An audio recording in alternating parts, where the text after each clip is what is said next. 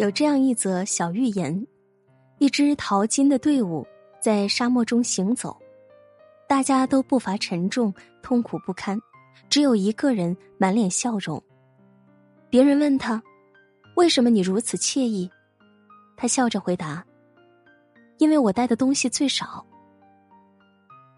人生海海，其实快乐很简单，放下那些不必要的累赘。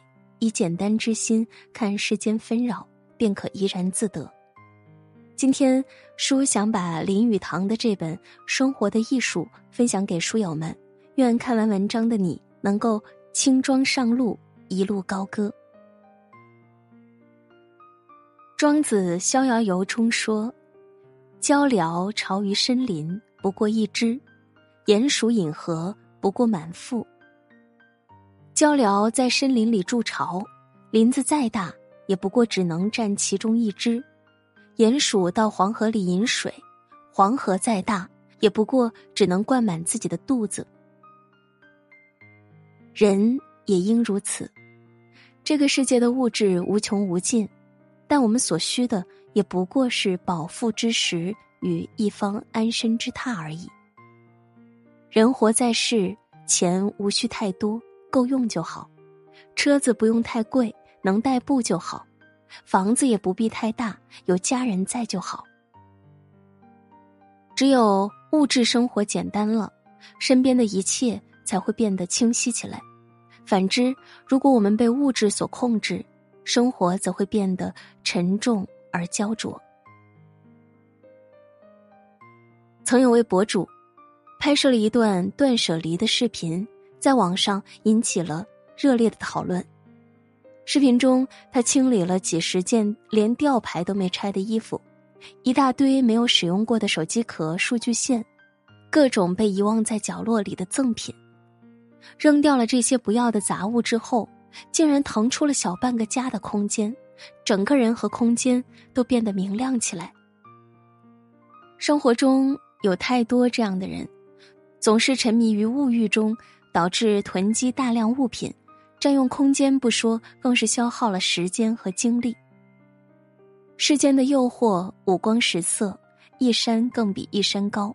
一旦沉迷在物欲中，也就陷入了永不停歇的追逐，身累心更累。三千年读史，不外功名利禄；九万里悟道，终归诗酒田园。人生在世，三千繁华，终归朴素。生活真的不用追求太多，不为物所累，删繁就简，去伪存真，这才是人生的智慧。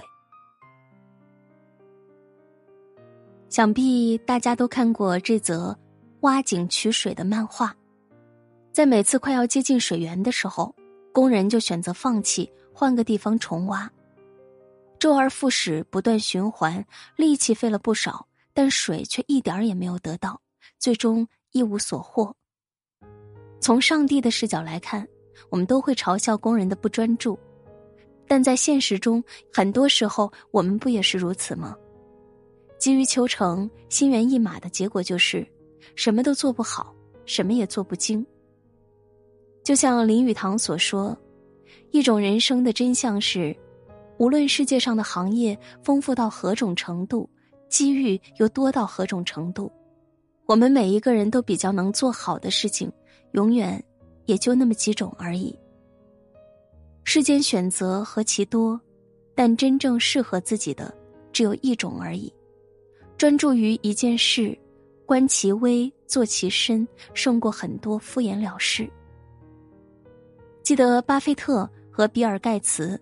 曾共同受邀参加一个访谈，在节目中，主持人问他们：“你们认为在当前这个时代，最珍贵的东西是什么？”两个人不约而同的给出了同一个答案：“Fox，专注。”深以为然。最简单的专注就是难能可贵的品质。与其花许多时间和精力去凿很多口深井。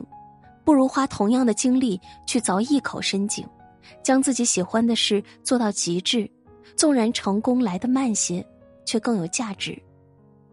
一辈子只做一件事的人，才是真正的大师。摒弃多余的杂念，将精力用在真正热爱的事物上，心无旁骛，才能走得更远。在哲学中，有一个困扰着无数人的问题：幸福是什么？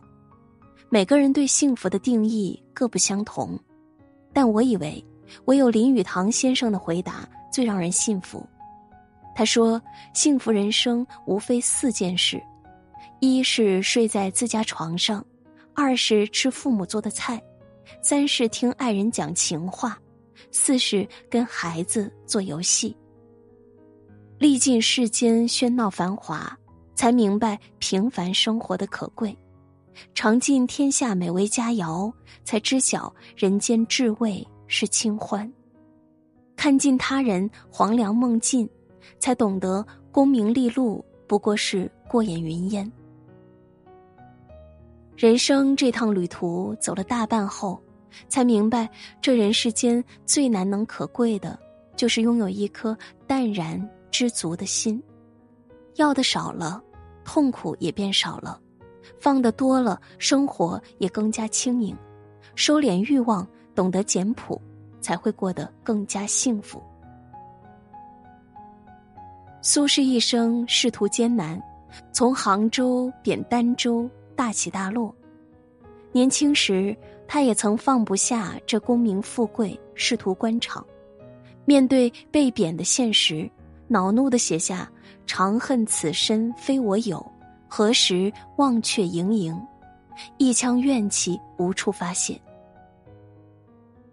但是几场风波过后，内心也淡然了。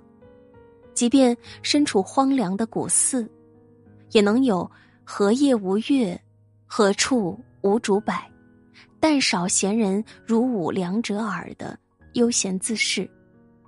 原来，当一个人的层次越高时，追求就越是素和简。他们剔除了内心的欲望，舍弃了生命中那些太过臃肿的东西，就这样活得潇洒前行，活得自在又通透。见多了这人世中的浮浮沉沉后，我们终究会懂得，人若想要真正获得幸福，不是去计较真与伪、得与失、名与利、贵与贱、贫与富，只是简单快乐，只是简单的快乐度日，并从中发现生活的诗意。在这个熙攘匆忙的世界里，愿你能静下来，做一个有情有趣的人。插一束花，点一盏灯，捧一本书，吟一首诗，将生活过成一种艺术。在留言区聊聊你想读的书，或者说说你所喜欢的生活是什么样子。书将选出十位书友，送上林语堂的《生活的艺术》一本。愿你透过纷扰事项，依旧能看清生活本质，把每一天。都过成诗。